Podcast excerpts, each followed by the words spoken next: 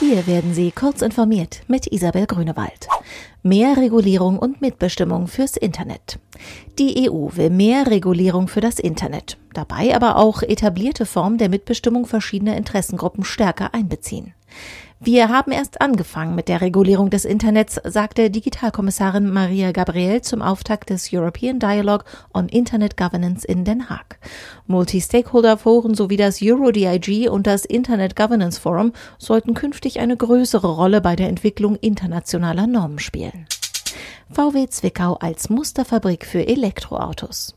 Zwickau, der Hauptsitz von VW Sachsen, hat im Konzern bislang keine besondere Rolle gespielt und war nur verlängerte Werkbank für andere Fabriken. Jetzt ist Zwickau die Musterfabrik für die Zukunft des Konzerns.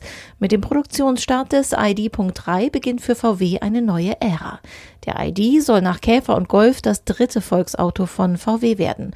Schon im Herbst dieses Jahres sollen die ersten vollelektrischen ID-Modelle vom Band rollen. Deutschland muss beim Klimaschutz nachbessern.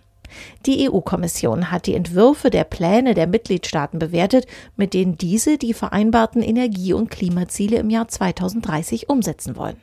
Mit Deutschland geht die Brüsseler Regierungsinstitution dabei deutlich ins Gericht. Die Bundesrepublik sei mit der bestehenden Politik und Maßnahmen in diesem Bereich nicht auf Kurs, die Vorgaben zu erreichen.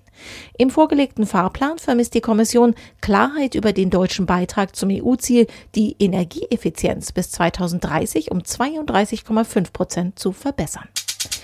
Grimme Online Award für Korrektiv und Techniktagebuch. Zur Verleihung des Grimme Online Awards wurden in diesem Jahr insbesondere Angebote ausgezeichnet, die sich darum bemühen, Menschen zusammenzubringen. Zu den Preisträgern gehören unter anderem das Recherchebüro Korrektiv mit dem Projekt Wem gehört Hamburg, der Tumblr-Blog Techniktagebuch, die Krautreporter, der YouTube-Channel Ultralativ und die TinCon. Den Publikumspreis erhielt das einzig öffentlich-rechtliche Angebot unter den Preisträgern Einigkeit und Rap und Freiheit.